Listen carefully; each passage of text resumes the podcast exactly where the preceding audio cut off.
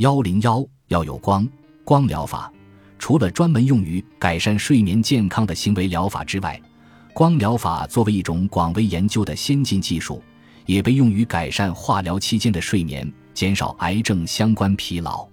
它甚至可以比太极更廉价，只要你走到室外，享受阳光的沐浴即可。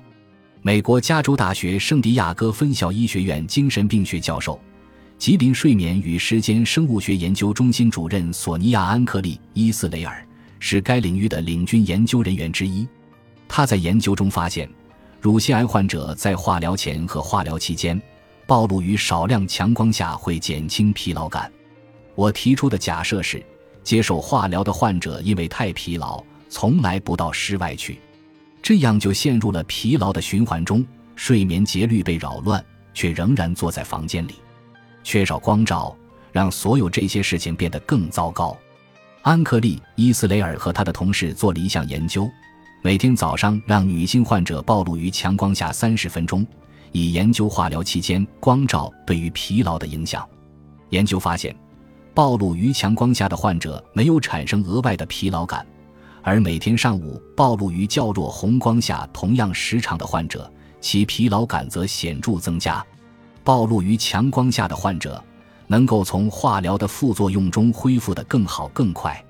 安克利·伊斯雷尔及其团队还完成了一项针对癌症生存者的类似研究。研究发现，暴露于强光下可减少日间困倦，减轻抑郁症状，提高生活质量。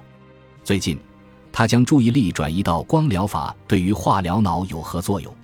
我们期待着这项重要研究的成果早日问世。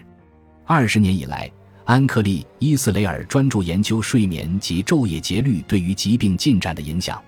现在，他已充分相信，不论是癌症患者还是想要防癌的人群，睡眠都有极其重要的作用。就像你要吃饭、你要喝水一样，你也要睡眠。没有好的睡眠，其他一切都不可能。